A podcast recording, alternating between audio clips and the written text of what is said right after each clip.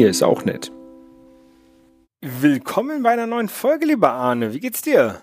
Hallo, lieber Holger. Äh, mir geht's hervorragend. Und äh, dir? Wo bist du? Ähm, ich bin jetzt in äh, Korea angekommen. Mir geht es soweit ganz gut. Also ich bin, bin hier gestern Abend angekommen. Ähm, hatte einen, einen äh, 27-Stunden-Tag oder 26-Stunden-Tag hinter mir, also ohne, ohne Schlafen. Dadurch auch irgendwie keine, kein Jetlag oder sowas auf, dem, auf der Reise. Ähm, ich bin von Tahiti hergeflogen. Ähm, ja. das, letzte Mal haben, das letzte Mal haben wir uns ja gesprochen, da war ich ja noch in Valparaiso in genau. Chile. Und ähm, ja, danach haben wir uns halt nicht mehr gesprochen, weil das Internet sehr schlecht war auf den äh, nächsten Orten, wo ich war. Richtig. 22.07. war unsere letzte Aufnahme, sehe ich gerade. Ja, jetzt ist 18.08., also uh, ungefähr einen Monat her. Ähm, ja, ich war, äh, ich war auf der Osterinsel, Rapa Nui.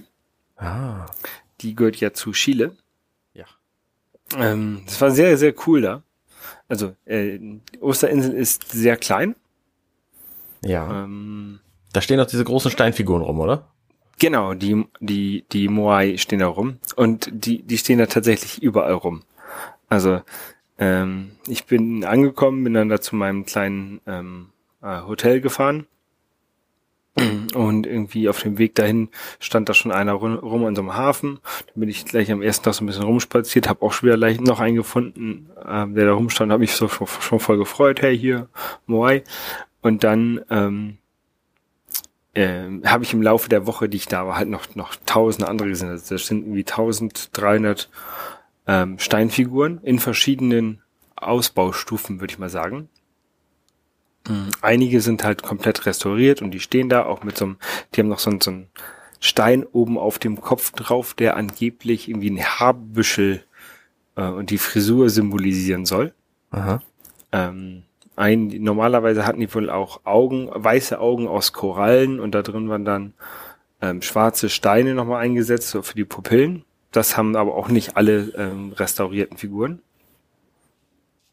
Ähm, weil nämlich, ähm, also dass das Problem bei den ähm, Moais ist, dass die, die wurden irgendwie über tausende von Jahren da gebaut und aufgestellt und man weiß auch nicht hundertprozentig genau, warum. Aha. Also äh, einige sagen, dass das so ein bisschen ist so wie die Pyramiden, dass sich halt irgendwie ein, ein Herrscher äh, einen so ein Moai dann angefertigt hat und dann äh, nach seinem Tod wurde der dann da aufgestellt. Ähm, in einigen, also die stehen in der Regel auf so Plattformen drauf. Dann stehen da irgendwie mehrere Moais drauf auf so einem, so einem Sandhügel und dann, oder auf einem Grashügel und davor ist dann so eine Grasfläche, eine, eine relativ ebenerdig quadratische Grasfläche. Aber in diesem Hügel wurden in einigen auch menschliche Knochen gefunden. Da wurde also auch, äh, kam also die Vermutung auf, dass es auch so ein bisschen so, so, so ein Grab ist, ne? so eine Grabstätte von, von Menschen. Ähm, aber so wirklich hundertprozentig kann man das nicht sagen. Die, es gibt halt Theorien und ähm, es kann auch sogar sein, dass das alles irgendwie ähm, möglich ist. Und weil, weil die halt über tausende Jahre oder über 1000 Jahre gebaut wurden, diese Dinger. Also es kann sein, dass die vor 1000 Jahren noch eine andere Bedeutung hatten als vor 700 Jahren. Ne? Und ja, deswegen, klar. Äh, also die, die sagen auch, die Wissenschaftler sagen das eine, die Eingeborenen sagen eine andere Geschichte. Und die, mit denen ich gesprochen habe, haben gesagt, ja, die sind alle wahr, die Geschichten. Ne? Weil man weiß es halt nicht hundertprozentig. Und es ist halt alles erklärbar und, und, und argumentierbar. Und deswegen sind alle Geschichten wahr und wahrscheinlich einfach nur zu anderen Zeitpunkten passiert. Und diese Moai, die werden irgendwie aus dem Vulkan rausgeschlagen, also auch von der von der Bergseite quasi, also ausge, ausgehöhlt und dann abgeschlagen und wegtransportiert von da aus. Oder da drin halt im Liegen geformt. Ähm, und da findet man halt auch welche, die halt noch nicht fertig sind. Die haben halt, die ah, ja. halt liegen geblieben. Und die Theorie ist, warum die, ähm, die meisten auch zerstört waren, ähm, ist, dass es einmal so interne Kriege von zwischen den verschiedenen Clans, die ja halt auf der Insel waren, ähm, gegeben hat. Das waren irgendwie ursprünglich mal 16 verschiedene Clans oder Familien. Ähm, und ähm, auch die westlichen Erkunder oder Erober, äh, Eroberer haben auch teilweise da ähm, die zerstört und herunterge, ge, wie heißt es, heruntergeschmissen.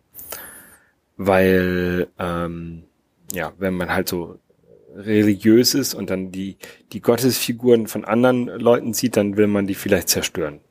So, das war auch noch eine Erklärung. Ja. Auf jeden Fall ist es sehr cool, irgendwie gesagt, 1300 von diesen Figuren man kann dann da, ich habe dann so eine, ähm, also man muss Eintritt bezahlen, damit man in diese Museen, die quasi auf der Insel verteilt sind, so Freilichtmuseum, Ausgrabungsstätten oder wie man das nennen möchte. Also damit man da rein kann, muss man halt so Eintritt bezahlen. 80 Euro kostet das für zehn Tage ist dieses Ticket dann gültig. Mhm.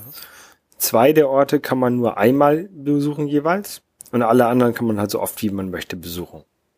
Und dann ist, du kannst halt auf der Insel, Insel dich quasi frei bewegen. Es gibt irgendwie ein, zwei Straßen, wo du fahren kannst und so ein paar Wanderwege und ein paar Wege, die man halt mit dem Fahrrad auch noch fahren kann. Ähm, und dann ist man halt, also ich habe da so eine Tagestour gebucht, dann sind wir halt immer von einem Ort zum nächsten gefahren und angehalten und dann muss wir, wurde das Ticket da abgestempelt und dann haben wir äh, da ein bisschen was zugehört, ähm, wie, was jetzt gerade das Besondere an dieser, dieser Stelle ist. Dann war da einmal irgendwie, da lag der, der größte Moai ähm, der mal jemals gestanden hat. Da hieß es dann auch, den hat wohl eine Frau für ihren äh, verstorbenen Mann bauen lassen. Aber wie gesagt, ob das stimmt, weiß man, weiß man nicht hundertprozentig. Ähm, ja. Und es war ganz cool. Sehr interessant. Ja. Wie, wie, groß ist die Insel? Mhm. Einmal rum, außen rum, 60 Kilometer. Das hält sich an Grenzen. Ja, das kann man. Ähm, man kann leider nicht überall einmal außen rumfahren. Also es gibt eine Straße, die, die geht unten, also du hast unten den Flughafen, da gibt es vier Flüge pro Tag, zwei ankommende, zwei abgehende, glaube ich. Ähm, also der ist wirklich sehr wenig frequentiert, dieser Flughafen. Ähm, und daneben ist dann halt gleich das Dorf. Es gibt, glaube ich, irgendwie 40.000 Einwohner in diesem Dorf. Also halt, ist halt auch nicht keine große Stadt oder sowas, ne? Und die, die meisten Wege sind halt auf so Schotterwege. Also es sind jetzt wenige befestigte Straßen. Ähm, aber mhm. eine der befestigten Straßen, die es gibt, die also normal geteerte Straßen, wie man sie aus Deutschland oder so kennt, ähm, geht halt einmal von diesem Dorf hoch ganz in den Norden, einmal quer durch die Insel durch. Ähm, und dann gibt es eine Straße, die führt an der Ostseite der Insel wieder runter. Und ein paar andere Straßen mag es auch noch geben, aber das sind so die beiden, die beiden großen Straßen ähm, die ich meine auf, die, auf dieser Tagestour, die ich da gemacht habe, die man auch abgefahren ist. Ja. Str Strände gibt es äh, nur einen, tatsächlich. Mhm. Ähm, oder jedenfalls nur einen, wo man baden kann. Vielleicht gibt es sogar zwei Strände, das weiß ich jetzt nicht genau, aber es gibt einen großen Strand, da stehen auch ein paar Moais. Ähm, ich habe auch so ein paar Fotos gemacht. Ich habe eine Tour gemacht, ähm, eine Nachttour, äh, wo man die Sterne sich angeguckt hat. Da wurde auch ein bisschen was erklärt über die Seefahrt, also wie die wie die Leute früher an, sich an den Sternen orientiert haben und so. Ähm, und da sind wir halt auch nachts zu diesen Moais gefahren, die da oben an dem, in der, an dem Strand stehen. Ähm, und da haben wir dann Fotos gemacht vor dem, vor der Milchstraße mit diesen Moais. Das war ganz cool. Ah, ja, habe ich gesehen. Ja, ähm, genau, und an diesem Strand kann man halt auch baden, aber ähm, ja, das ist halt auch sehr, sehr wellig, das Meer dort und auch sehr windig. Also es ist jedenfalls da, wo ich da war, es war, war schon nicht keine ruhige See. mhm. ähm, ja. Ist, die Insel ist, ist relativ teuer, also ungefähr so, so, so zwei bis dreimal so teuer wie das chilenische Festland. Was ja aber auch verständlich ist, weil fast alles muss hergekarrt werden. Ne? Ähm, und was, was lustig ist, es gibt eine ganze Menge freilaufende Tiere. Also die, die Straßenhunde hatten wir auch schon in, in Valparaiso und in Bogota, dass es da ganz viele gibt. Mhm. Ähm, da sind jetzt aber noch Pferde und Kühe hinzugekommen. Also irgendwie einen Morgen bin ich halt vom Pferdegetrappel aufgewacht, weil die halt irgendwie an meinem Hotelzimmer vorbei galoppiert sind. Ja, ziemlich cool. ja, irgendwie lustig. Ne? Das sieht man ja auch selten, dass irgendwie so freilaufende Pferde irgendwo sind.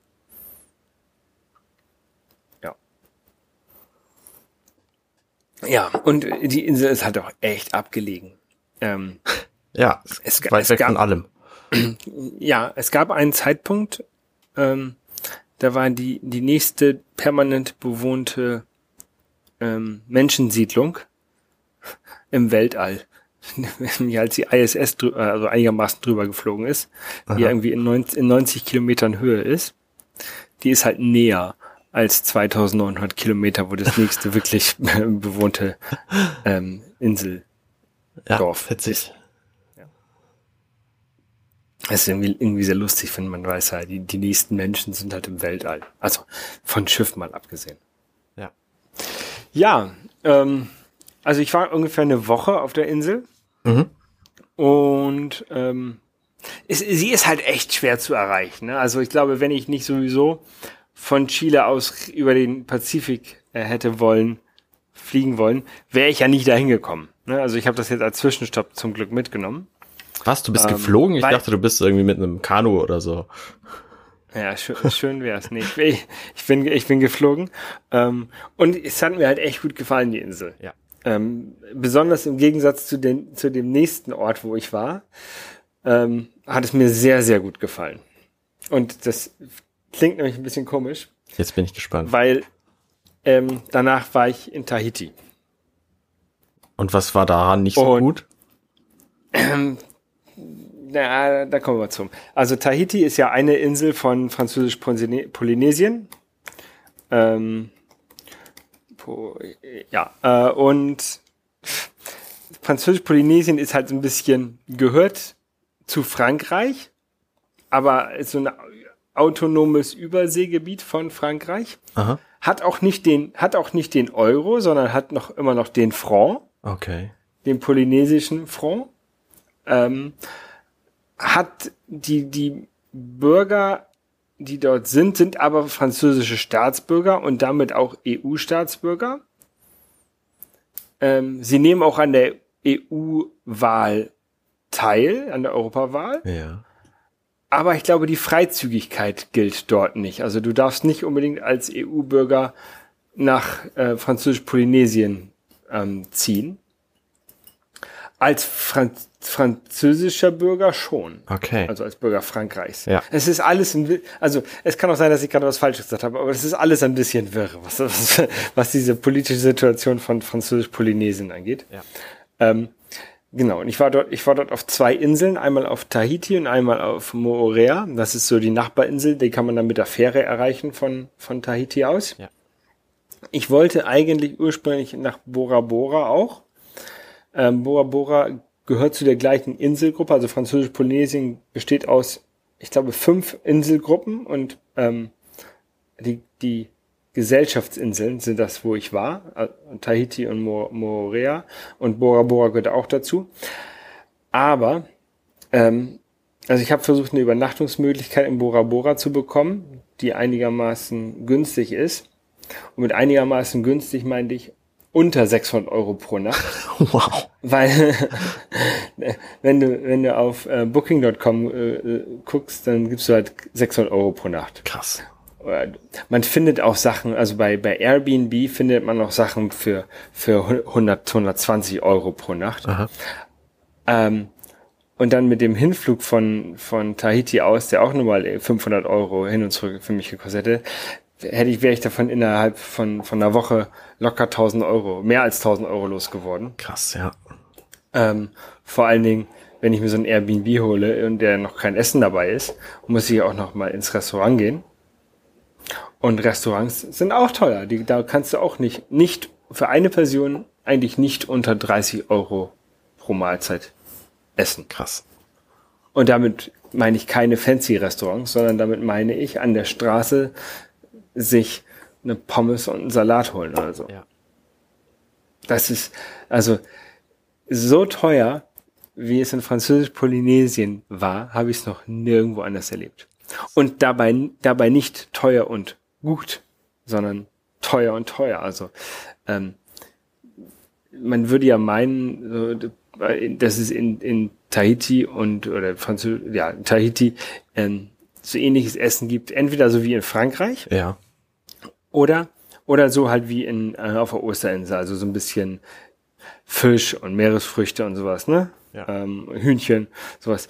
Das gab es da. Ähm, das war aber extrem teuer. Ähm, was einigermaßen günstig war und was mir halt auch von allen empfohlen wurde, die da so, oh ja, äh, wir, wir lieben das hier, wir essen das fast jeden Tag, war Steak und Frit. Also Pommes und ein Stück Fleisch dazu. Aha. Und das ist ja nicht das, was man eigentlich essen möchte, wenn man auf einer Insel irgendwo ist, finde ich. Ja. So, das ist halt so, das ist halt so Fast Food. Und ich hätte erwartet, dass es da Fisch gibt, der bezahlbar ist. Ja, bezahlbar war das nicht. Krass. Mhm. Ähm, was mir halt, ich habe dann auch so eine, so eine Tour gemacht, so eine Tagestour auch da mit der Rundreise. Ähm, und die Frau, die da, die da war, die hat erzählt, ja, es ist halt alles teuer, auch für, auch für die Leute, die da wohnen.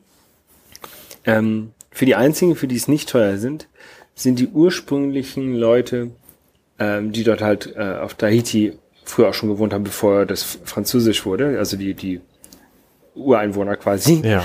Ähm, weil denen, denen gehört sehr viel Land und die kriegen halt, die, die pflanzen halt auf ihrem Land alles, was sie brauchen. Also Obst und Gemüse und haben, haben dann noch ein paar Hühnchen und sie können kost, dürfen kostenlos fischen gehen. Also die können Thunfisch angeln und so, ohne dass sie dafür irgendwie Gebühren bezahlen müssen oder eine Lizenz bezahlen müssen. Ja.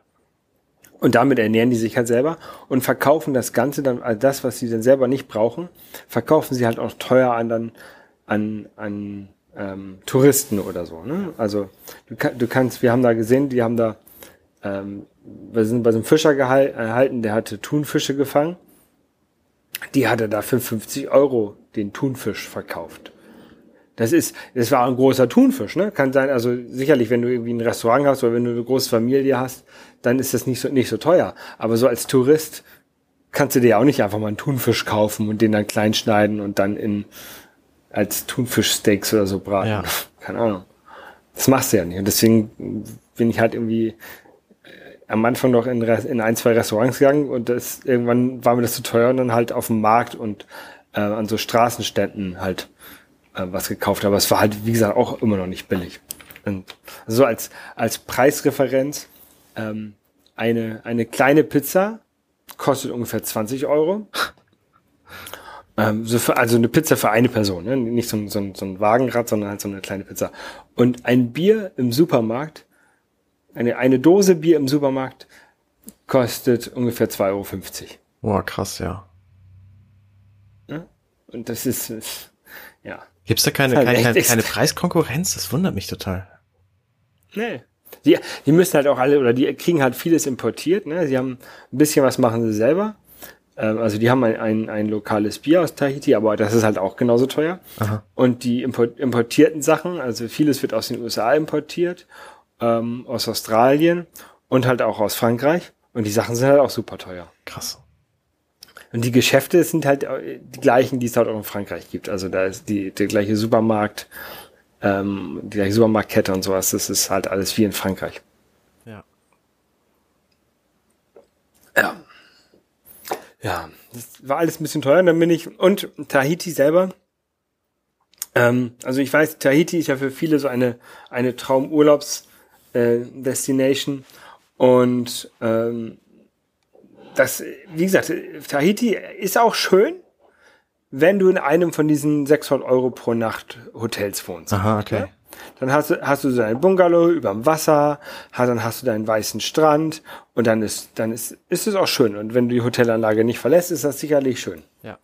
Wenn du nicht, wenn du nicht in so einem ähm, großen Hotel wohnst, dann bist du halt in, in Tahiti, bist du relativ leicht in Papete, in der, das ist halt wie eine französische Stadt, also viel Verkehr, ähm, laut, das ist jetzt nichts, nichts zum, zum Urlaub erholen oder sowas, ne? Aha.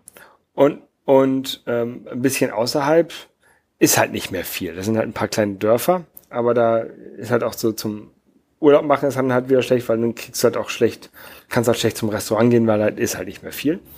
Ähm, in Tahiti habe ich noch ein, waren wir noch an einem Strand. Das war halt ein schwarzer Strand mit mit schwarzem Vulkansand. Das war ganz cool. Und die haben gesagt, ja, die ganzen weißen Strände, die sind entweder ähm, also das meiste davon ist äh, range, rangekarrt worden, der weiße, weiße Sand, weil die hatten halt, eigentlich ist es eine Vulkaninsel. Ja. Und die haben so ein, zwei kleine Strände, die, wo der, wo der weiße Sand wohl offensichtlich natürlich hinzugekommen ist, aber das ist so von den, von den älteren Inseln. Da, dazu wurde mir jedenfalls gesagt, ist Tahiti noch zu jung, die Insel selber, anstatt dass sie weißen Sand eingesammelt haben können. Okay. Ja. Dann war ich, wie gesagt, danach bin ich, dann war mir das immer zu stressig da in, in Papete, in dieser Großstadt. Ähm, und dann bin ich nach Moorea gefahren mit der Fähre.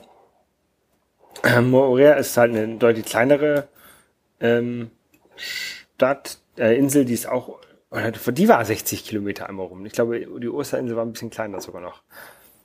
Egal. Auf jeden Fall, die ähm, Moorea ist 60 Kilometer einmal rum. Ähm, und da, die hat auch so ein ähnliches Stra Strandproblem. Also die hat auch so drei, vier Luxus, äh, Luxus-Resorts, die halt schön sind. Ähm, die haben, es gibt, es gibt auch keine privaten Strände, das wurde mir noch gesagt. Es gibt keine privaten Strände in, in Französisch-Polynesien. Alles ist für die Öffentlichkeit zugänglich. Das Problem ist, es ist halt nicht zugänglich. Weil die Strände sind zugebaut mit Grundstücken und da haben die Leute ihr Haus draufgebaut und dann ihre Einfahrt und dann Zaun und vor der Einfahrt ist ein Tor, dass du halt auf keinen Fall an den Strand kommst. Krass. Über deren Grundstück. Und daneben ist halt gleich das nächste Grundstück. Ja, okay. Und dann, dann, dann gibt es also so ein, zwei Parks, wo man halt an den Strand kann und der Strand ist dann auch irgendwie zwei Meter breit. Also da ist zwei Meter Sand und dann ist das Wasser. Ja. Also es ist jetzt nicht so wie, keine Ahnung, wie auf Mallorca oder, oder Ibiza, wo du halt so zehn Kilometer gefühlt von der Wasserkante bis in die Stadt hast und das ist alles Sand, sondern das ist halt echt ganz, ganz klein. Und ich bin dann, irgendwann mal bin ich rumgelaufen, also bin ich halt von dem öffentlichen Strand aus dem, aus dem Park, bin ich halt durchs Wasser gelatscht, immer so äh, von, von Strandteil zu Strandteil, sind halt auch immer, haben die Leute für ihre Boote auch so Einfahrten gebaut mit, mit Steinen, so ist ja auch da nicht, da muss halt da irgendwie rüberklettern. Ja. Also die, die machen es einem nicht einfach, dass man den öffentlichen Strand auch wirklich öffentlich benutzen kann. Ähm, ja, und dann bin ich irgendwann, wollte ich bei jemandem übers Grundstück, der da am, an seinem Boot am Arbeiten war, er meinte, ah nee, mach das lieber nicht, ähm, da ist ein Hund. Oder, hm, ich kann jetzt auch mit dir mitkommen. Oder du gehst da hinten noch 100 Meter weiter, da kannst du über das nächste Grundstück, die haben eine Einfahrt, da kannst du rübergehen. Aha. Und es ist halt echt, ja. Ich habe ich hab ein, zwei Fotos dort gemacht, ähm, am Strand oder im Wasser. Da bin ich halt nachts über die Einfahrt gelaufen von jemandem. Ja. Weil, wo ich, wo ich halt tagsüber gesehen habe, da ist zwar, ein, da ist zwar eine Kette davor, aber das war, ein, war eine Einfahrt, wovon dann wieder andere Grundstücke abgingen und die haben auch überall nochmal einen Zaun vorgehabt, wo dann die Hunde dahinter waren. Also wusste ich, dass da kann ich halt nachts, ohne vom Hund angegriffen zu werden, rübergehen. Ja. Ja, schon echt ernüchternd. Ja. Ja, das ist, also ich finde es ich find's halt traurig, weil halt, eigentlich ist es voll schön, du lebst halt am Meer, du kannst aber nicht ans Meer, weil es halt alles zugebaut ist. Mhm. Und das ist auch wieder, wenn du so ein bisschen dann ins Landesinnere reingehst, dann wird es ein bisschen aufgelockerter. Aber da hast du dann keinen Strand mehr, sondern da hast du dann einfach nur Felsen, die da im, im Wasser liegen. Ja. Also, ähm, es ist halt irgendwie, ja, es ist halt so da. Ne? Und, ähm, ich habe mir da so einen kleinen Roller ge gemietet, so eine, so eine Vespa, sowas in der Art. Mhm. Bin einmal um die Insel rumgefahren, das war ganz cool. Ähm, da habe ich auch noch ein paar Fotos, die ich nochmal veröffentlichen will. Und in, in der Mitte von der Insel haben sie so eine Ananasfarm. Das war halt auch ganz cool. So ein riesiges Ananasfeld, wo halt ganz viele Ananas wachsen. Cool. Ja. Und das, äh, also die Insel ist wohl halt, also Moorea ist halt auch gerade für dieses Ananas sehr berühmt und die haben so eine, haben eine ähm, Saftfabrik und eine Rumdistillerie. Die, ja, wo, wo, wovon sie halt leben was sie halt exportieren. Ja. Und Internet ist halt dort auch sehr, sehr schlecht. Ja. Ähm, also einmal in, auf der Osterinsel und auch in, in Tahiti geht halt alles über, über WLAN, äh, über, über ähm, LTE. Aha. Also die, die Leute, wenn die, wenn die irgendwo WLAN zu Hause haben oder in dem Airbnb, war halt das so eine LTE-Box, ne, mit die halt WLAN gemacht hat. Ähm, angeblich ist Tahiti mit einem Glasfaserkabel angebunden ans Internet. Ähm, aber ob das stimmt, weiß ich nicht. Also wirklich schneller als in der Osterinsel war es da nicht das Internet. Ja. Ja, krass. Warum äh, warst du überhaupt da? Also sowohl auf den Osterinseln als auch auf Tahiti jetzt? Ja, Oster, Osterinsel, weil ähm, ich wollte es halt gerne mal sehen mit diesen, mit den, mit den Moais. Mhm. Ähm, Und ich bin ja auf dem, oder war ja auf dem Weg ähm, von Südamerika nach Korea. Ich hätte natürlich auch die, irgendwie direkt fliegen können. Ähm, aber man kommt ja nicht so häufig in diese Region äh, im Pazifik. Also wer macht den Urlaub irgendwie auf Französisch-Polynesien? Das ist halt extrem weit für so einen zwei Wochen Urlaub. Ne? Das macht man ja normalerweise nicht. Und deswegen habe ich gedacht, okay, wenn ich da schon in der Nähe bin, dann mache ich jetzt Inselhopping und dann äh, habe ich auf Flight Connections geguckt, wie ich halt am, am besten von Südamerika nach Korea komme. Und dann waren halt ähm, dieses Inselhopping war da halt eine Möglichkeit. Mhm. Und deswegen habe ich das gemacht. Also von, von der Osterinsel bin ich dann nach Tahiti, da gibt's halt, es liegt halt quasi auf dem Weg. Ja. ja. Und ich wollte natürlich auch ein bisschen tauchen. Also ich war, ich war in, auf der Osterinsel tauchen, das war okay. Also nichts, nicht gerade besonders toll, aber war okay. Ähm, in Tahiti war ich tauchen ähm, mit ähm, Haien. Oh. Also einmal, das, das war ganz cool, ja. Was für Haie? Ähm, und da waren Black Tip Reef Sharks, White Tip Reef Sharks, Lemon, Lemon Sharks, Grey Sharks und Tiger Sharks, äh, Tigerhaie. Ich habe alles auf Englisch gesagt, ne? Ja, ja. Tigerhaie. Ja. Ähm, Tigerhaie, das sind also zwei, zwei große Tigerhaie, das waren auch die, wo wir uns am meisten vor in Acht nehmen mussten. Okay. Die sind nicht, die sind nicht aggressiv, ne? Die greifen wir jetzt auch nicht an. Aber, ähm, also, oder anders angefangen. Das war, da, die haben halt die Haie gefüttert. Mhm. Ja, die haben morgens äh, beim, äh, beim Fischmarkt äh, Thunfischköpfe gekauft, die halt von der, von der Schlachtung vom, vom Thunfisch übrig blieben. Und die wurden halt dann die Haie verfüttert. Das ist auch ein sehr kontroverses Thema, weil man damit die Tiere aus ihrer natürlichen Umgebung herausholt und sie daran gewöhnt, dass sie halt gefüttert werden. Und der Typ meinte, ja, er füttert die auch jeden Tag. Hm? Und es ist, aber es ist immer noch besser, als wenn sie die Haie töten würden. Ne? Also es ist lieber einen, einen lebenden, gefütterten Hai als einen, einen toten Hai. Ja. Ähm, aber es ist trotzdem nicht, nicht gut. Das vorweggenommen. Also war ich da bei diesem, bei dieser Haifütterung dabei. Ähm, und was halt mit diesem Tigerhai passiert ist, also da waren halt die anderen kleinen, kleineren Haie und dann kam der Tigerhai an und hat dann, hat dann einen von den kleineren Haien, der halt da gerade an so einem Fischkopf war, hinten reingebissen in, in den Schwanz. Ne? Okay. Nicht doll, also der hat keine, keine Wunde davon getragen, der andere Hai. Aber so ein bisschen so, ey, mach mal Platz, jetzt komm, komm ich hier. Ne? Ein bisschen das sagen. Und wenn du dann als Taucher dazwischen bist, kann das passieren, dass der auch bei dir reinbeißt, weil er da durch will. Ja, okay. Und deswegen muss man sich so ein bisschen, also der, der will die dich nicht fressen, sondern zeigen, dass er der Macker halt. ist. Genau, genau. Und da muss man halt ein bisschen aufpassen. Deswegen mussten wir halt unten am, am Grund liegen bleiben ähm, und irgendwie auf dem Sandboden äh, hinlegen und ja, konnten halt das von da aus uns angucken. Ja. Und dann war es eigentlich ganz cool. Ja, ich habe so ein paar Fotos gemacht. Jetzt nicht so das, nicht das Top-Foto gemacht, aber ein paar ganz coole. Wie läuft das ab, ähm, wenn du da tauchen gehen willst? An wen wendest du dich dann und was, was passiert von dem Moment an?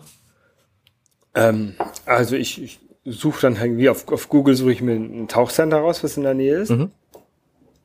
Ähm, meld mich dann, sag, hey, entweder gehe ich hin, sag, hey, ich würde halt gerne morgen, irgendwie morgen mit euch tauchen, ne? Ist es okay? Ähm, oder ich rufe halt an oder schreibe eine E-Mail. Ähm, und dann kommst du halt an und dann entweder kriegst du dann halt, äh, Covid hat geguckt, ah, wie groß bist du, brauchst du Medium Equipment, kleines, großes, ne? Ja. Ich habe halt mein, ich habe halt mein eigenes Equipment dabei, deswegen ist das kein Problem. Dann geht's halt, ähm, jetzt geht's halt aufs Boot drauf, ähm, mit den Taucherflaschen und so. Und dann gehen wir halt tauchen von da aus. Und dann bezahlst du halt deinen dein, dein Beitrag dafür. Ja. Was kostet so ein Tauchgang für wie viel lange Zeit? Äh, so ein Tauchgang dauert normalerweise so zwischen 45 Minuten und einer Stunde. Es kommt mhm. immer ein bisschen drauf an, wie erfahren die Leute sind und wie. Also, also du in diesem Fall. Ja, man taucht ja normalerweise in der Regel nicht alleine. Ach so, ja, okay. Ist ja mhm. meist, meistens so eine Gruppe entweder, keine Ahnung. Manchmal ist man auch alleine, mal waren wir zwei, mal sind, ist man fünf plus der, der Tauchguide, ne? Also kommt immer so ein bisschen drauf an. Und man taucht halt immer so lange, wie der wie der kürzeste kann. Und der, also du, du ja, misst halt klar. unter, unter ähm, zwischendurch misst du halt, guckst halt immer wieder nach, wie dann der Druck in deiner Flasche ist. Mhm.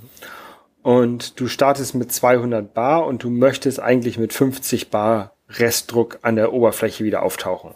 Ja. Also wenn du irgendwie, wenn du irgendwie 60 oder 70 Bar Restdruck hast, dann fängst du halt an, langsam aufzusteigen, machst einen Sicherheitsstopp bei fünf Metern, ähm, um das, um den Druckausgleich so langsam hinzubekommen, damit sich das, der, das, äh, der Stickstoff wieder aus dem Blut rauslöst.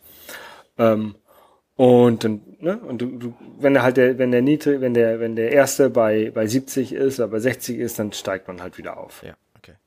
Ähm, ja. Und wenn du dich halt viel bewegst oder wenn du sehr aufgeregt bist oder mit anderen Sachen beschäftigt bist, verbrauchst du halt mehr Energie oder mehr Luft als sonst. Du atmest schneller, dadurch verbrauchst du mehr Luft. Mhm. Das passiert, das passiert mir zum Beispiel, wenn ich meine Kamera mit unter Wasser nehme. Wenn ich, wenn ich ohne Kamera kann ich über eine Stunde unter Wasser bleiben. Ja. Kommt, es kommt, es kommt auch ein bisschen immer mit auf die Tiefe drauf an. Also je tiefer du bist, desto mehr Luft verbrauchst du auch. Ähm, aber ähm, wenn ich halt eine Kamera mitnehme, dann, dann brauche ich halt, kann ich halt nur, kann halt 50 Minuten bleiben. Statt einer Stunde. Also das, das merke ich schon sehr, weil ich halt mich dann zu sehr auf die Kamera konzentriere. Das ist witzig. Deswegen, ich, ich mache das auch gerne, gerne mal irgendwie einen Tag keine Kamera mitnehmen und einfach so ein bisschen rumtauchen. Ja, hätte ich nicht gedacht, dass das einen und, großen Unterschied macht. Ich auch nicht, aber ich habe es jetzt, jetzt gerade mal wieder getestet. Also ja. der, erste, der erste Tauchgang mit den Haien, da hatte ich meine Kamera dabei. Und der zweite Tauchgang, der, der eigentlich von, hätte ich viel, viel coolere Bilder machen können, weil da zwei große Tigerhaie waren, statt, statt vorher nur ein so ein kleiner, der sich irgendwo hinter anderen versteckt hat. Ähm, auf jeden Fall mit den, da hatte ich halt keine Kamera dabei und dadurch habe ich aber auch länger, länger durchgehalten. Ja, ja. Aber ich habe auch, ich habe halt auch so eine, ich nehme halt meine, meine ähm, spiegellose Kamera mit, also meine Canon. Und die ist halt auch ein bisschen, durch das große Gehäuse und so ein bisschen kompliziert und dann mache ich immer Weißabgleich unter Wasser. Also ich beschäftige mich da schon sehr stark mit. Ja, okay. Ich könnte mir auch so eine, so, wenn man sich so eine kleine, kompakte, wasserdichte Kamera holt, wenn die halt viel mehr automatisch macht, dann ist es vielleicht auch nicht so, dann merkt man das vielleicht nicht ganz so stark. Ja. Ja. Ja, spannend. Ja. Und in Morea war ich auch nochmal tauchen. Das war auch ganz nett. Es war halt ein normaler Tauchgang ohne, ohne Füttern. Ähm, wir haben ein paar ähm, Blacktip Reef Sharks. Wie heißen die denn? Riffhaie. Schwarz, schwarze Riffhaie. Schwarzflossen Riffhaie. Schwarz. Ich weiß nicht, wie die heißen. Auf der Schwarzspitzen. Also die haben halt, die, die, die Rückenflosse hat halt oben eine schwarze Spitze. Die gibt's halt auch mit, in, mit weißen Spitzen. Tatsächlich, Schwarzspitzen Riffhaie.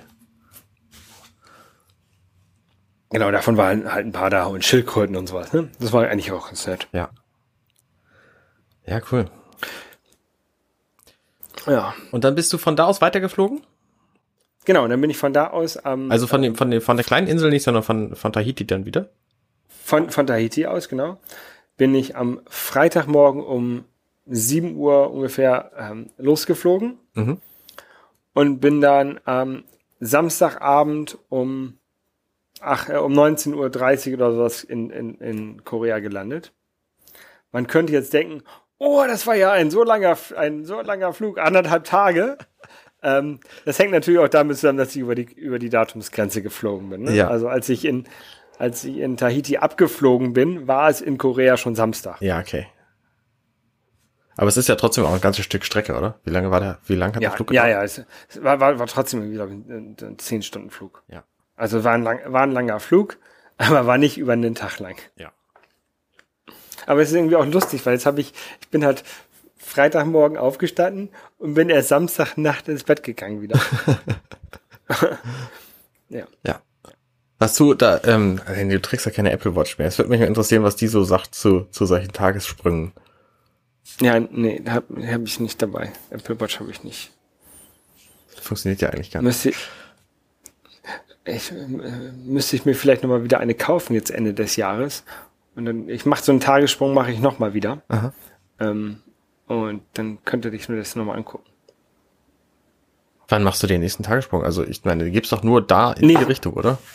Ge genau, ich fliege aber nochmal in diese Richtung. Ach so, okay. Es, es, es, ich, ich, ich werde ja ähm, im Oktober noch auf ein Segelschiff gehen in, ich werde eher in New York auf ein Segelschiff gehen und dann äh, auf, nach Bermuda segeln. Mhm. Ähm, dann bin ich Weihnachten, bin ich in Kalifornien und von Kalifornien aus werde ich nochmal wieder über den Pazifik hüpfen. Okay. Also nochmal über Hawaii, Kiribati, Fidschi wahrscheinlich. Ja. Also das ist jedenfalls bis jetzt der Plan. Ja. Und jetzt bin ich, wie gesagt, jetzt bin ich in Korea angekommen, heute so quasi den ersten, ersten Tag hier gehabt. Ähm, auch nichts Großartiges. Wir haben hier ein, ein Airbnb, waren halt einkaufen. Ähm, ja. Das war aber geplant, ne? also dass du jetzt in, in äh, Korea bist, das, das war von vornherein so festgelegt, oder? Genau, genau. Das hier, ich bin jetzt anderthalb Monate, werde ich jetzt in Korea sein. Ja. Ähm, also meine Freundin, die wohnt ja auch hier und ähm, es ist halt immer ein bisschen. Sie wollte halt eigentlich, dass sie sechs Monate hier bleibt. War mir ein bisschen, Kein Wunder. ein bisschen zu, la- bisschen zu lang. Und Ja. vor allen Dingen, ich kann hier halt auch nicht viel machen. Ne? Also ich, ich kann jetzt hier ein paar Ausflüge machen, so tagsüber. Sie arbeitet halt. Ähm, da, Naja, du kannst ja auch arbeiten. Du kannst ja, was weiß ich, eine, eine Internetfirma basteln, die äh, mit Ja, was weiß ich ja. was arbeitet. Apps, Apps programmiert. Ja, sowas. Ja. Ja, so, sowas werde ich auch machen. Also ich, ich, ich programmiere ein bisschen, ich werde meine Bilder bearbeiten. Mhm. Ähm, aber ich glaube nicht, dass ich ein halbes Jahr lang nur hier in dem Airbnb sitzen möchte. Ja, nee, ist klar. Oder, oder mich irgendwie in einen Café reinsetzen möchte und dann so da so rum, rumhipstern. Das ist halt. Da, dafür ist mir diese, dafür ist mir dieses Sabbatical einfach zu schade. Und dadurch, dass halt meine, meine Kumpels da oder der eine Kumpel mit dem Segelboot jetzt unterwegs ist, will ich halt diese Gelegenheit nutzen. Ja, ja. Und da, da werde ich jetzt Anfang, Anfang Oktober, ähm, werde ich dann vielleicht noch mal eine Woche nach Palau, was ja von Korea relativ einfach zu erreichen ist. Was ist Palau? Ähm, Palau ist eine Inselnation auch. Ach, da im Süden. Philippinen. Genau. Ähm, da kann man halt sehr gut tauchen. ah, ja. dann werde ich vielleicht da nochmal hin. Und dann ähm, nach, Äh, das steht aber noch nicht ganz genau fest. Da muss ich nochmal planen, auch ein bisschen gucken nach den Kosten, wie teuer das ist. Alles. Ähm, aber danach werde ich halt nach New York fliegen. Irgendwie eine Woche New York machen oder, oder so zehn Tage New York und Washington. Ja. Und dann von da aus dann auf das Segelboot steigen. Ja, genau. Und dann so ein drei Wochen, glaube ich, bin ich auf dem Segelboot. Ja. Du hast äh, gerade gesagt, dass du Fotos bearbeiten wollen wirst. Ähm, wie viel hast du denn bislang gemacht? So, das würde mich mal interessieren. Oh, kann ich dir nicht sagen. Ähm, Sind es eher so drei pro Tag oder sind es eher so 100 pro Tag? warte mal, wann bin ich denn gestartet? Anfang Juli.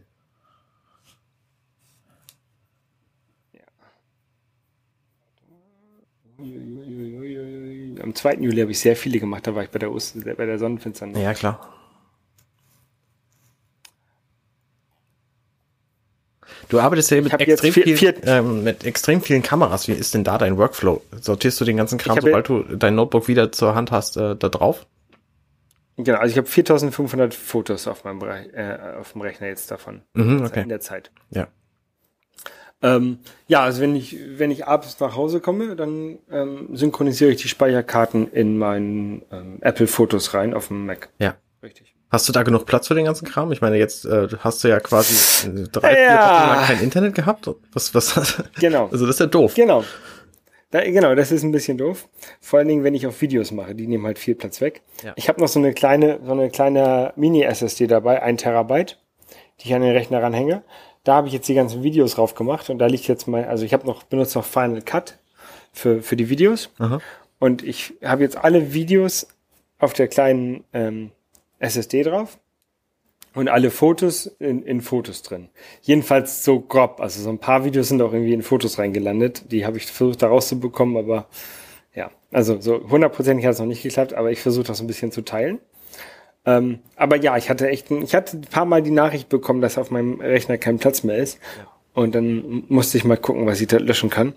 Ähm, ich habe meinen Rechner, ja, also mein, mein Fotos auch so eingestellt, dass die Wahrheit in der iCloud ist und nur Optimized Storage auf Mac ist.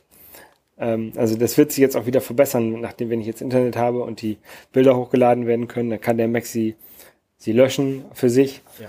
Und dann, dann wird das Ganze, wird das Ganze ein bisschen, bisschen besser werden. Ähm, aber ja, ich stoße dort an pro, auf Probleme. Das wird dir ja auf deiner Segeltour drei Wochen lang wahrscheinlich ähnlich gehen, oder? Ich meine, das ist zwar irgendwie in der Nähe der USA, aber es ist halt auch auf dem Wasser. Genau. Richtig.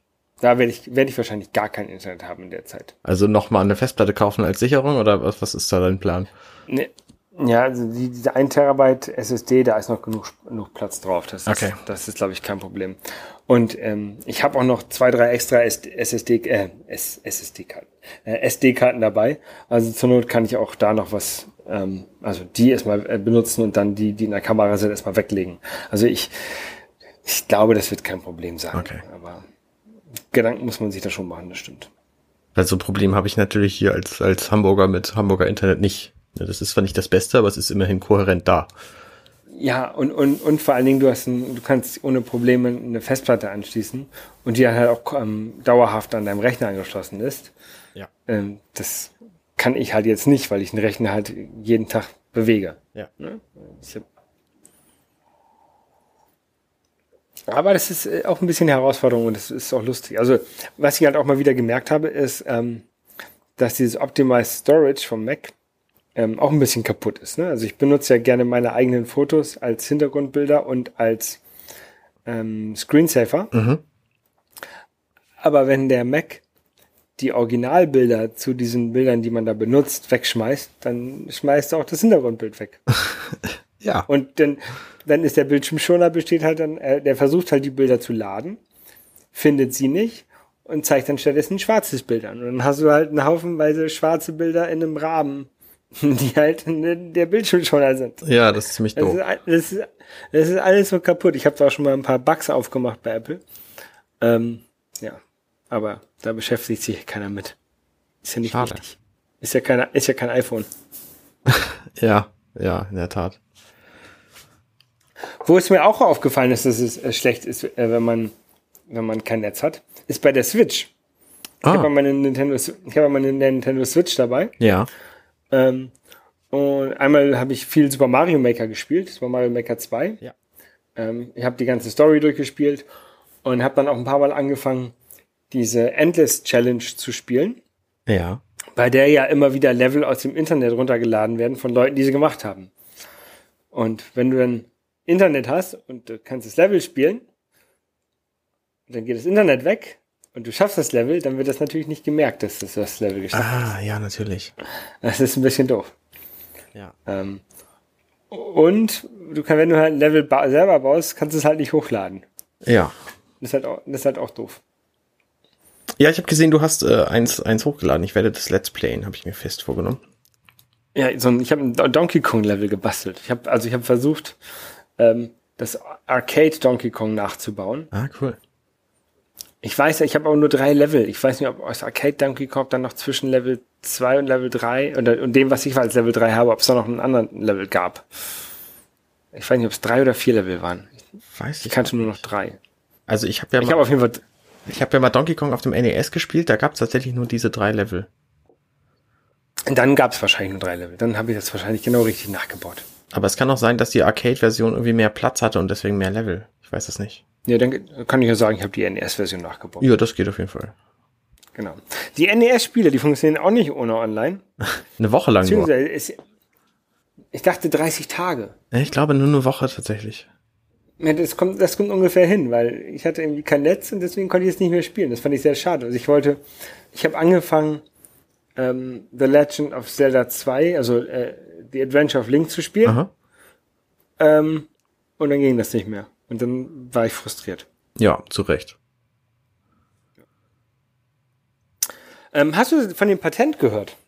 Von dem, Oder ja, von dem- es gibt so eine Rückseite von einem Super Nintendo Controller mit einem aktuellen Be ne, Nintendo-Benamsungstitel drauf.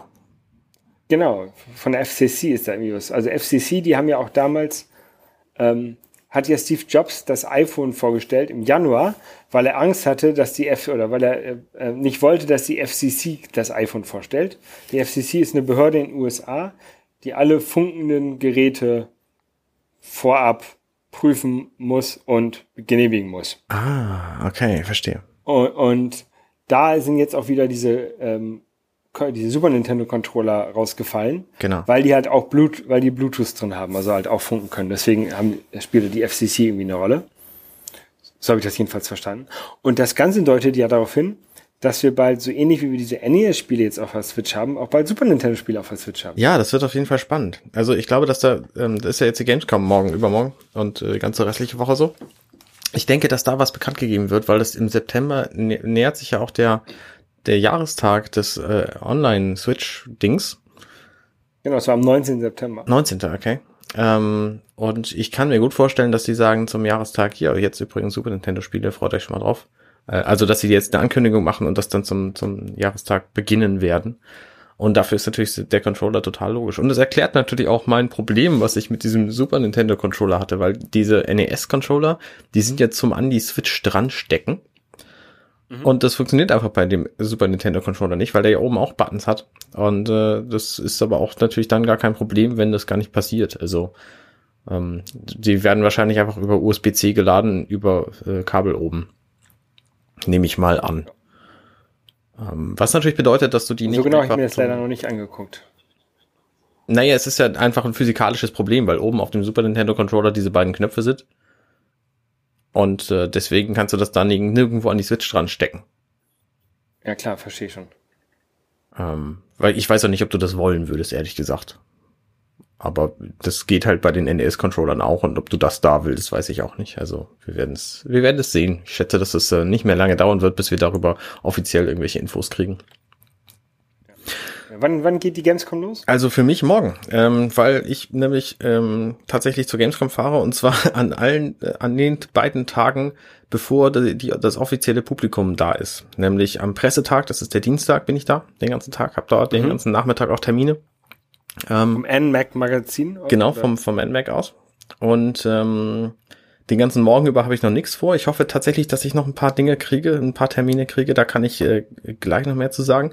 Und ich werde aber am Montag auch schon hinfahren. Das war ursprünglich nicht geplant, aber ich habe eine Einladung bekommen ähm, zu der Gamescom Opening Night, die gemacht wird, also die moderiert wird und ins Leben gerufen wurde von Jeff Keighley.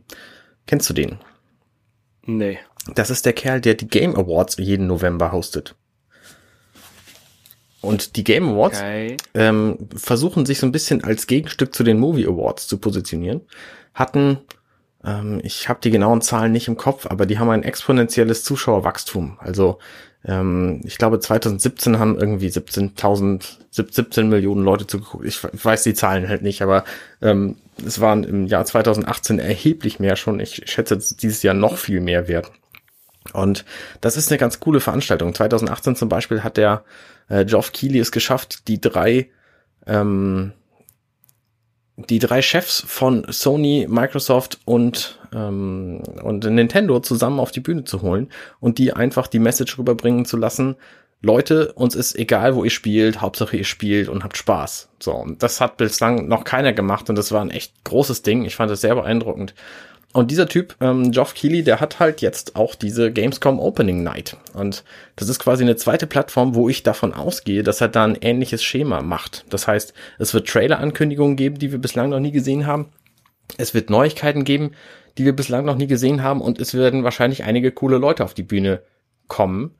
Und ich rechne damit, dass zum Beispiel Tommy Tellerico auf die Bühne geht mit seinem neuen Intellivision Amico. Ich weiß nicht, ob du davon gehört hast. Das ist der Kerl, der Videogames live gemacht hat. Ähm, mhm. Der ist Chef geworden von Intellivision.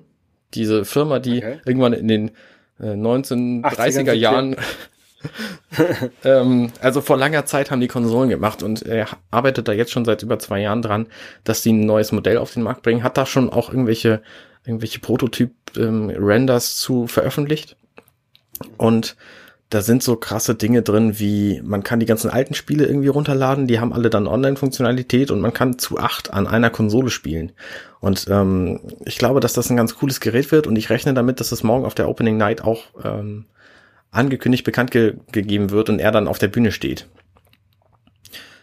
Ähm, also da freue ich mich sehr drauf, das wird bestimmt cool. Ich habe mir relativ kurzfristig noch so ein Airbnb besorgt, was zum Glück deswegen einfach war, weil ich nur die eine Nacht vor der Messe für das Publikum da sein will.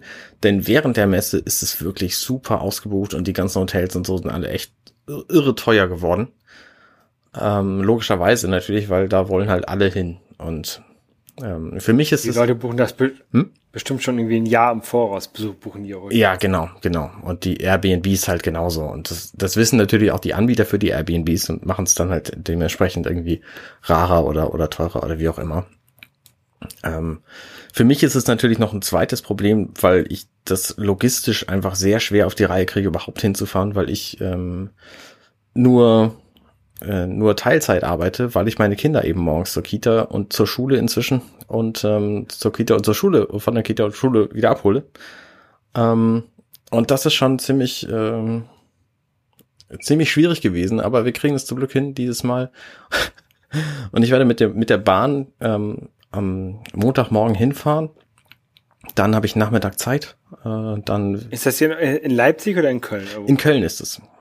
Ähm, und werde Irgendwas war mal in Leipzig. ja, die, die Games Convention, die war früher in Leipzig. Das ist aber schon 13, 15 Jahre her, ich weiß nicht genau.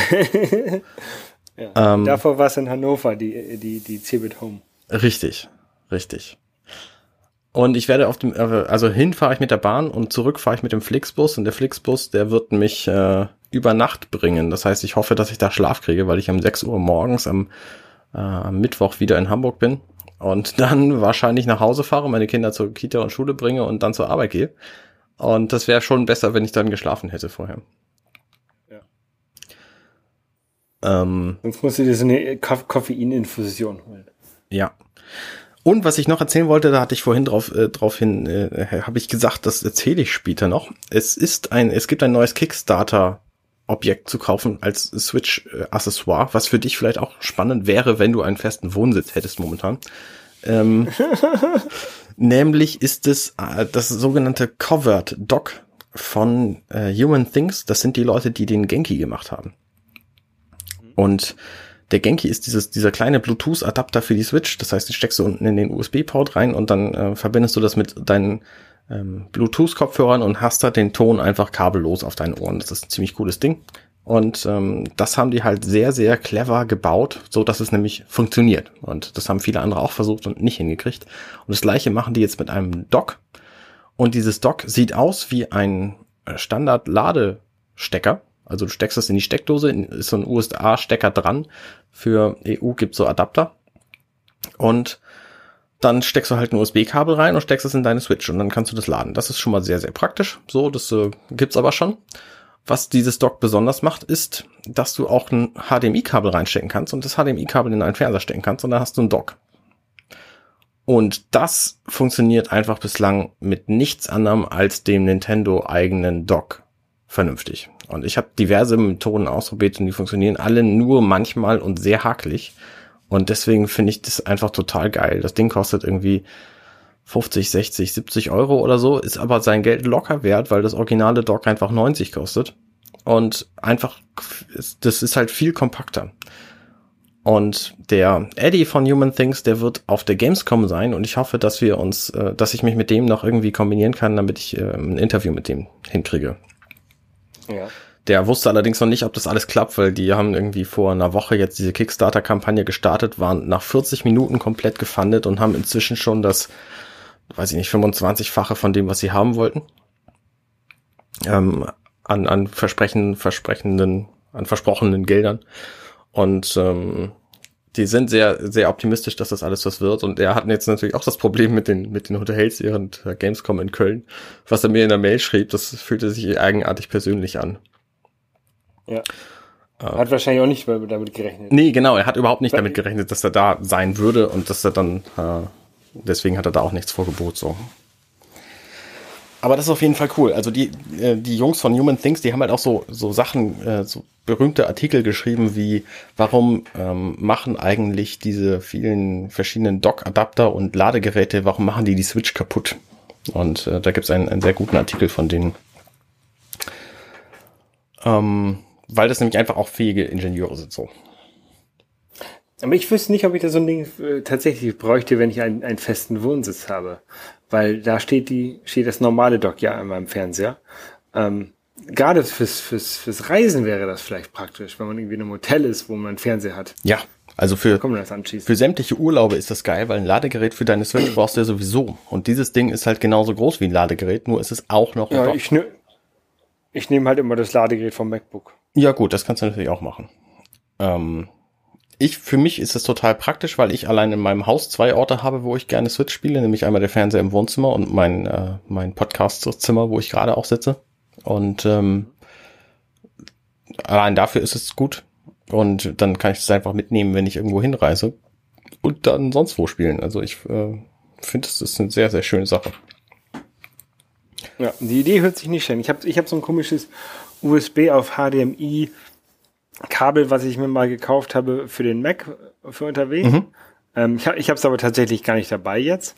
Und ich habe es halt auch nie an der Switch ausprobiert, ob es funktioniert. Ja, ja, von denen funktionieren halt immer nur manche, weil die Switch offensichtlich so ein sehr eigenen, eigenes Protokoll benutzt, um die Daten darüber zu kriegen. Ja.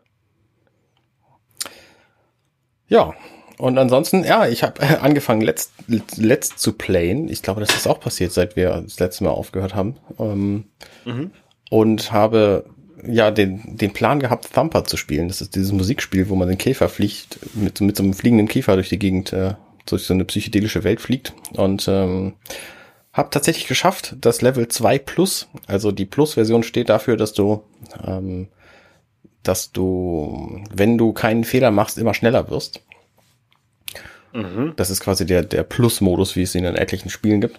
Und den zweiten Level wollte ich in diesem Plus-Modus perfekt spielen. Das habe ich im neunten aufgenommenen Versuch geschafft. Und da bin ich sehr stolz drauf. Es gibt's auf meinem YouTube-Video-Kanal zu gucken.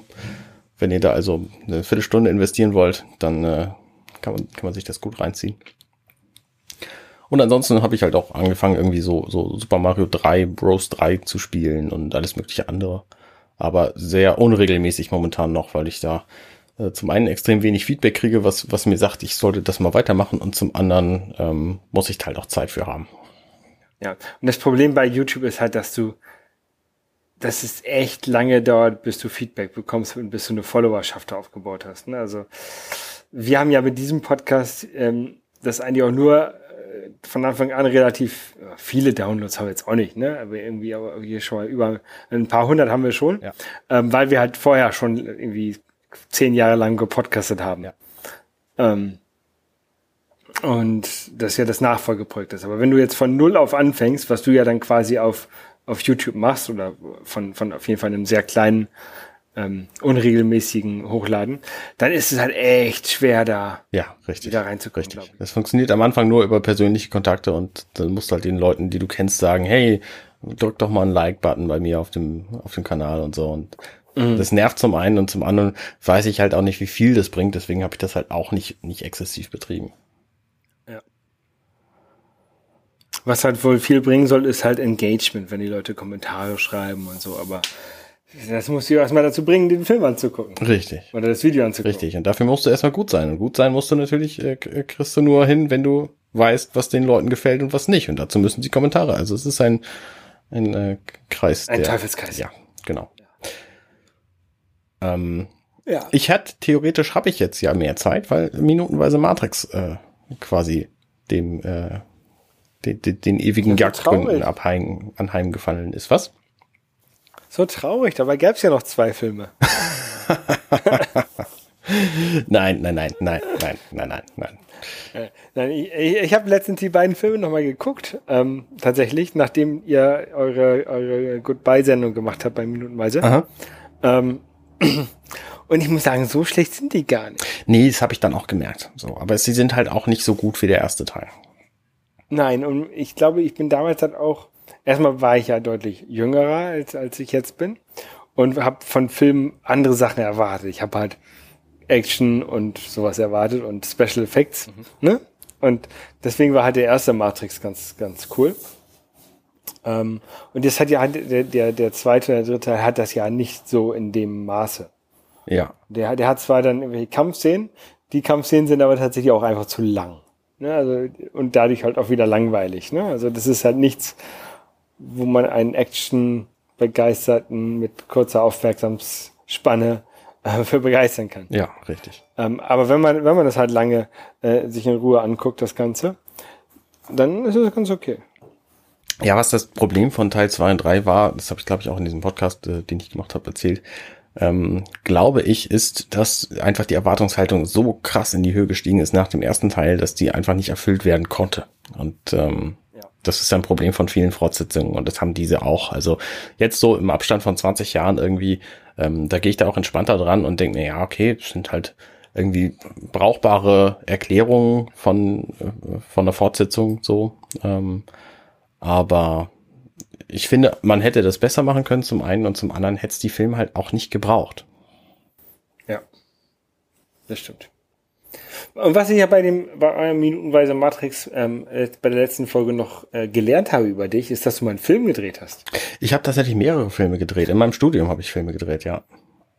ja. Ähm, das waren halt so. Aber die sind nie, nie im Kino erschienen. Nee, die sind nie im Kino erschienen. Wir haben tatsächlich, ich glaube, wir haben einen von denen mal lokal in einem Hamburger Kino angeguckt. Bin mir aber da nicht mehr sicher. Die haben natürlich dann auch ähm, Vorzüge, die man mit offiziell erschienenen Filmen nicht machen könnte. Zum Beispiel dürften wir diesen Film gar nicht veröffentlichen, weil da natürlich urheberrechtlich Musik, ge geschützte Musik drin ist.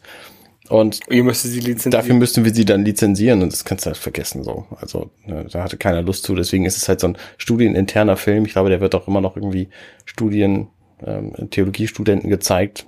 Ähm, da ist es dann okay. Und der, der, die Filme, die ich gemacht habe, da habe ich mir echt Mühe mitgegeben. Ich habe für den ersten Film ähm, die komplette DVD irgendwie erstellt mit Menü und so. Damals war das noch total geil. Wann war das? 2005 oder was?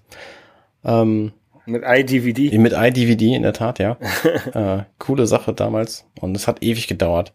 Und den zweiten Film, den habe ich halt auch komplett geschnitten. Also ich habe das Drehbuch geschrieben, ich habe irgendwie Location Scouting gemacht, ich habe einen Soundschnitt und, und äh, solche Sachen gemacht. Und das war, es hat echt extrem Spaß gemacht.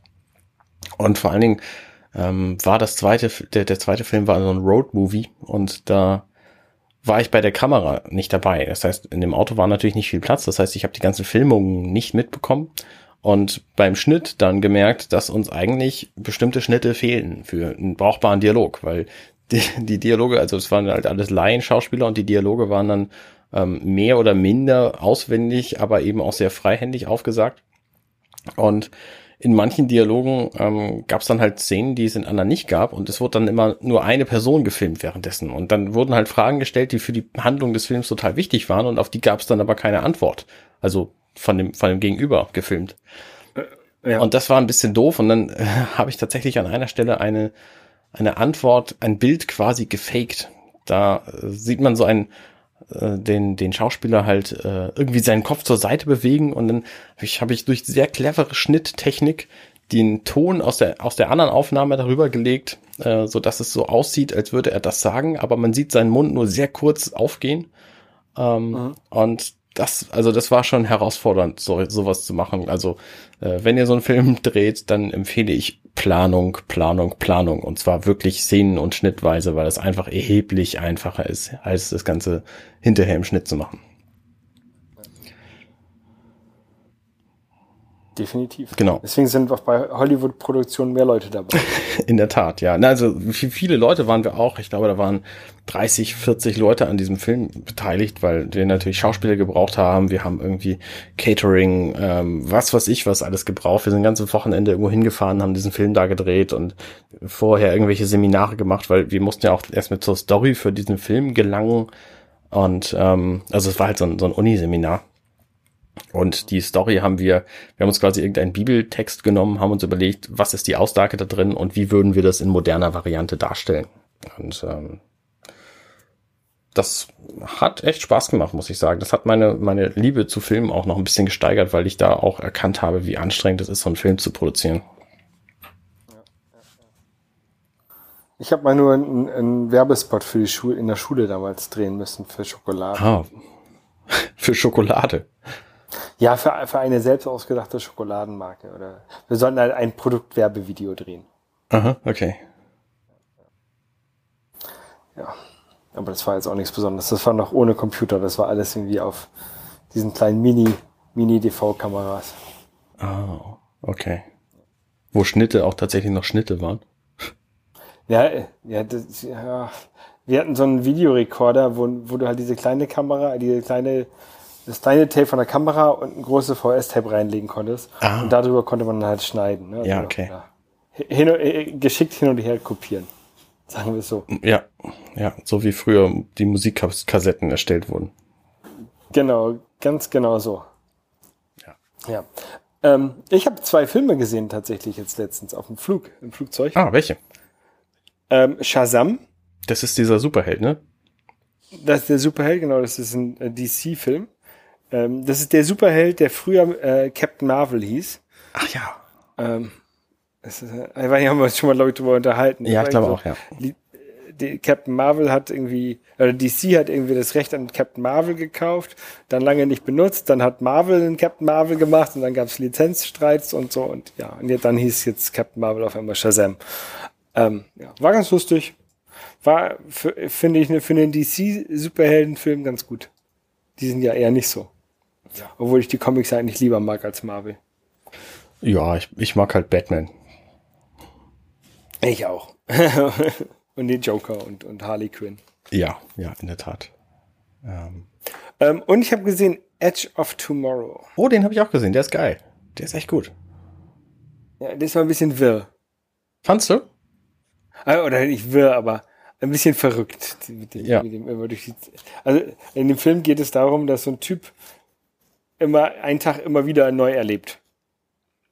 Ja. Ähm, immer wenn er stirbt, also ist- spielt irgendwie in einem Krieg die von der, mit, einer, mit irgendeiner außerirdischen Rasse und jedes Mal, wenn er stirbt, fängt der Tag wieder von vorne an. Genau.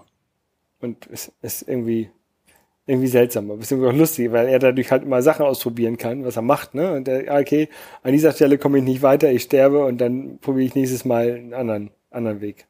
Ja, so ein bisschen wie der Murmeltierfilm. Und äh, so ein bisschen auch wie ein Videospiel. Ja, ja, genau, wie so ein Wiederspiel eigentlich, genau. Wenn du halt, wenn du ein Leben verloren hast, fängst du wieder von vorne an. Ja, und der muss dann irgendwie, also an diesem einen Tag muss er irgendwie sehr weit reisen plötzlich und er muss irgendeine viel größere Verschwörung aufdecken und eben verhindern, weil er nur diesen einen Tag hat oder irgendwie so. Ich weiß das nicht mehr genau, aber ich fand den Film auch ziemlich gut. Ja, er hat halt länger als einen Tag, er hat halt bis er stirbt. Ah ja, okay, so rum, ja.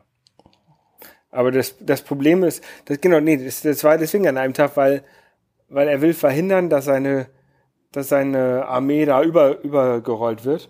Und die wird halt an dem, an dem zweiten Tag wird halt überrollt. Und da stirbt Ah, so. halt auch immer wieder. Der, Ja. der kommt ja am ersten Tag zu der, er wird degradiert bei der Armee und muss dann da mit aufs Feld.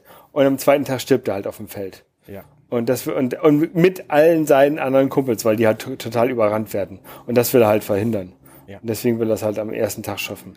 Ah, stimmt, so rum war's, ja. Ähm, ich habe jetzt tatsächlich auch einen Film gesehen neulich, ähm, nämlich Blade Runner 2049, den ich damals im Kino gesehen hatte und jetzt halt schon wieder. Als Vorbereitung, also ich finde den sehr gut, den Film, weil der so schön gemächlich ist und, und, und entspannt, gemütlich. Und zwar habe ich das gemacht als Vorbereitung für eine Podcast-Aufnahme. Ich war als Gast in einem Podcast namens Jules Verne's Erben. Und ähm, da wollten wir über Blade Runner reden, und zwar über den ersten Film, das Buch, das Videospiel und Blade Runner 2049. Und der einzige Film, den ich dann vorher noch kurz gesehen hatte, ähm, 2049, wurde dann doch nicht besprochen. Also wir werden irgendwann noch eine Nachfolge-Folge machen, wo wir Ja. über den Film reden.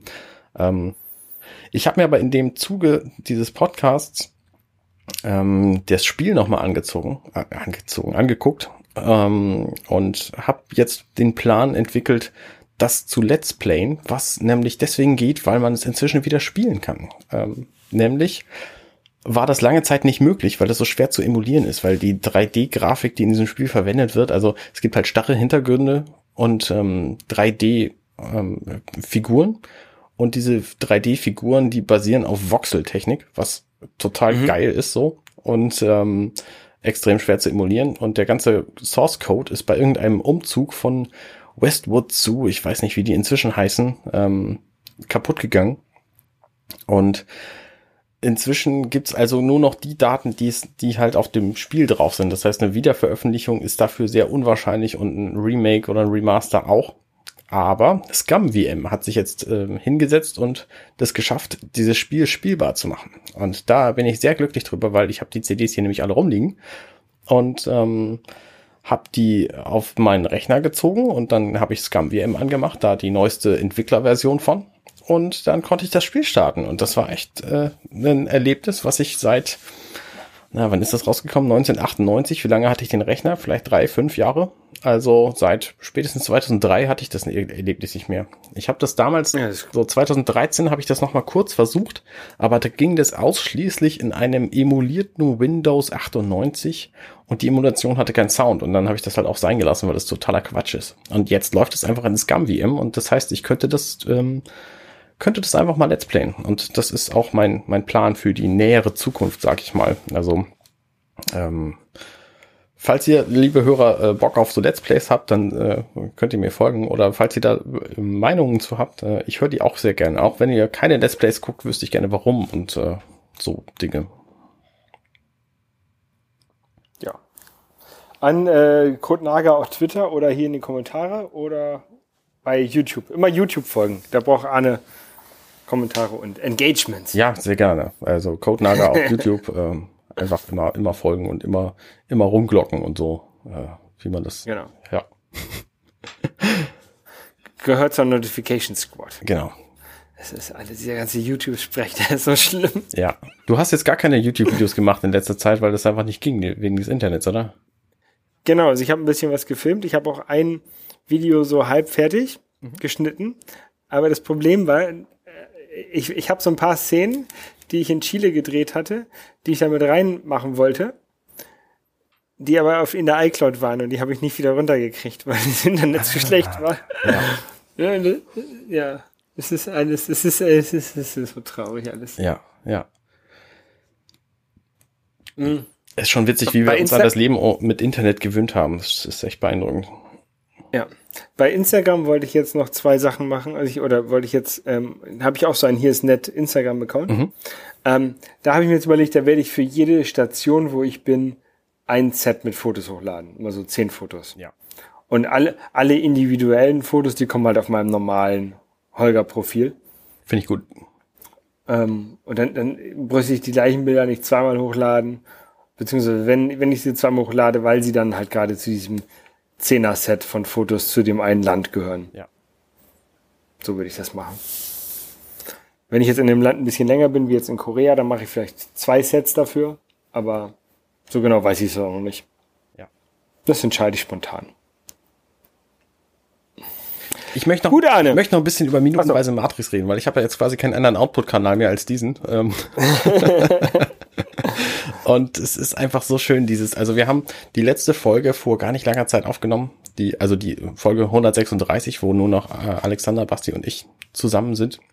Haben jeden einzelnen Gast sehr sehr schöne Folge. Äh, ja fanden wir auch. Und wir haben jeden einzelnen Gast nochmal besprochen. Also äh, wie wir irgendwie also kurz gesagt, warum der eigentlich so spektakulär war. Und es waren wirklich alle Gäste sehr gut. Und ich bin da sehr glücklich. Und wir waren extrem, also wir sind auch extrem dankbar. Und ich glaube, das ist auch das, was man in dieser Folge vor allem hört, weil wir einfach ähm, drei Stunden lang quasi Lobhudelei machen. So im Nachhinein betrachtet klingt es ein bisschen übertrieben, aber ich finde, das es, es ist auch einfach wert, weil dieses Projekt ohne die viele Hilfe, die wir gekriegt hätten, nicht zustande gekommen wäre. Und das war einfach sehr, sehr, sehr gut so. Ich, ich fand die Lobhubelei zu mir, fand ich sehr nett. ah, der, der gehört ja eigentlich dazu. Und wenn es nicht geklappt hätte, hätten wir einfach nochmal mit dem aufgenommen. Ja. Das war so ein bisschen ausprobiert. Ja, oder? Also ich meine, der hätte ja, so. Ist ja okay. Ja. ich fand es ja lustig. Ja, und ich glaube, das fanden, fanden halt alle anderen auch gut. Also sowohl unsere Gäste, die das vielleicht nochmal gehört haben, ähm, Reinhard Remford zum Beispiel ist da nochmal explizit darauf hingewiesen worden ähm, dass wir ihn so, so loben. Und ich glaube, auch unseren Hörern hat es gefallen, denn ich habe seither eine ganze Reihe von Spenden bekommen und ähm, an sehr vielen Tagen unerwartete Post via Amazon, weil ich äh, da eine Wunschliste habe. Und ähm, ich freue mich über alles, was ich geschenkt bekommen habe. Ich habe ein Super Mario Stickerbuch bekommen, zum Beispiel ein ähm, Trivial Pursuit Karten zu James Bond, was ja auch ein ein mögliches Projekt äh, gewesen wäre, über James Bond Filme zu reden. Vielleicht machen wir das nochmal irgendwann, aber ähm, es, es ist echt toll. Also Dinge geschenkt zu kriegen, die man nicht erwartet, ist wirklich großartig.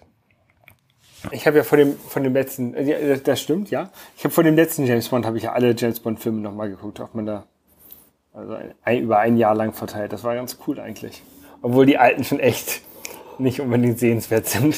Ja, ich habe tatsächlich gar nicht alle gesehen. Der mit George Lazenby, der fehlt mir, den habe ich nie gesehen. Und ähm, die Connery-Bond-Filme habe ich auch bestimmt seit 15, 20 Jahren nicht mehr gesehen. Und ich war früher ein super Bond-Nerd. Also viele von den Fragen, die in diesem in diesen Trivial Pursuit Karten auftauchten, die wusste ich auch tatsächlich noch. Und das war ein bisschen schockierend, muss ich gestehen. Mhm. Weil das so super Nerdwissen ist, was niemand braucht. Dass, dass so die, die gleichen Schauspieler für verschiedene Bösewichte da waren und sowas. Ja, genau, genau. Ja, und bald kommt ja auch ein neuer Bond raus, ne? Oder die, die, die drehen den, glaube ich, jetzt. Ist das so? Ich versuche das mal zu vermeiden, diese, diese News, weil es ja auch schon mal irgendwie ewig dauern kann, bis es soweit ist bei Bond. Ja, nee, nee ich meine, die drehen gerade Bond 25. Ah, okay. Ja, da freue ich mich auch schon drauf. Ähm, was haben wir denn, was, was ich in Zukunft vorhabe, habe ich erzählt, weil ich werde auf die Gamescom fahren und da einfach mich total berieseln lassen und mich freuen. Was hast du in Zukunft vor? Ähm, ah, ja, das ist, das ist ganz interessant. Ähm, Dienstag gehe ich zum Apple Store und ver versuche meine Tastatur re reparieren zu lassen. Okay. Mhm. Weil äh, ich bin jetzt auch von diesem Doppeltastenvirus äh, befallen. Ja. Ähm, ich habe so ein 2016er MacBook Pro. Ja. Ähm, und Mittwoch gehe ich, mache ich eine DMZ-Tour. Eine was? Da, äh, die demilitarisierte Zone besuche ich dort. Okay. Ähm, obwohl Mittwoch, Mittwoch soll vielleicht schlechtes Wetter werden, für, also vielleicht verschiebe ich den Termin auch nochmal, die Reservierung. Ähm, aber eigentlich besuche ich da die demilitarisierte Zone. Das ist halt die, die, der Streifen zwischen Nordkorea und Südkorea. Mhm. Und wo halt auch, wo halt, die haben ja ähm, Gebäude dort, die auf beiden, in beiden Ländern stehen, wo halt so eine Linie über den Konferenztisch läuft. Oh, witzig. Wo halt das eine Land, wo das eine Land aufhört und das andere Land anfängt. Wenn sie halt miteinander kommunizieren, machen die das halt dort. Ja. Und ähm, diese Zone kann man halt besuchen. Und also als, als südkoreanischer Tourist ist das kein Problem. Und das werde ich dann mal machen. Ja, witzig. Das letzte Mal, als ich das machen wollte, hatte ich auch schon eine Reservierung, die wurde dann abgesagt. Ich glaube, wegen Donald Trump-Besuch oder sowas. Okay. Und da war ich ein bisschen sauer und jetzt habe ich halt gesagt, okay, jetzt reserviere ich gleich in der ersten Woche. Und wenn es dann wieder abgesagt wird, dann habe ich immer halt noch einen Monat Zeit, das nochmal zu verschieben. Ja. Ja, ja sehr gut. Das der Plan jetzt. Sehr und gut. ansonsten mal gucken. Also, also morgen, morgen werde ich jetzt den Podcast schneiden. Was sich sehr lustig, was sich sehr lustig anhören wird für die Leute, die es jetzt hören, weil dann wurde er ja schon geschnitten. Also morgen werde ich den Podcast geschnitten haben. Ja. Hoffe ich jedenfalls. Ähm, und veröffentlichen und den ganzen Kram. Also, ja, also theoretisch sollte er dann nach deutscher Zeit Montagmorgen im Online sein. Mal gucken, ob das klappt. Stimmt. Was haben wir jetzt? Zeitverschiebung von sieben Stunden. Äh, ja.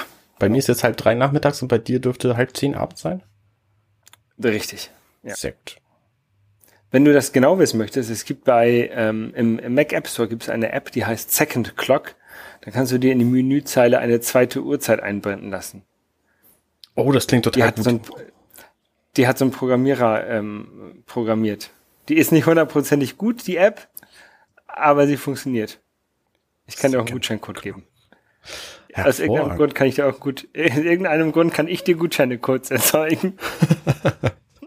Komischer Zufall. ja. Ja. Ja. Sehr gut. Ja. Dann würde ich sagen, lieber Arne. Ja. Äh, wollen wir mal bis zur nächsten Folge nicht ganz so viel Zeit verstreichen lassen? Richtig. Wir werden gucken, wann es, wenn es wieder was zu erzählen gibt. Ja. Ja, ja, also ich glaube, also sicherlich durch die DMZ-Tour wird es ein bisschen was zu erzählen sein. Aber wie gesagt, mein Rechner wird jetzt in, in Reparatur gehen. Mhm. Ich weiß nicht, wie schnell das geht. Ja. Ich hoffe, dass die, weil es halt eine deutsche Tastatur ist. Und ich weiß nicht, ob sie die da haben.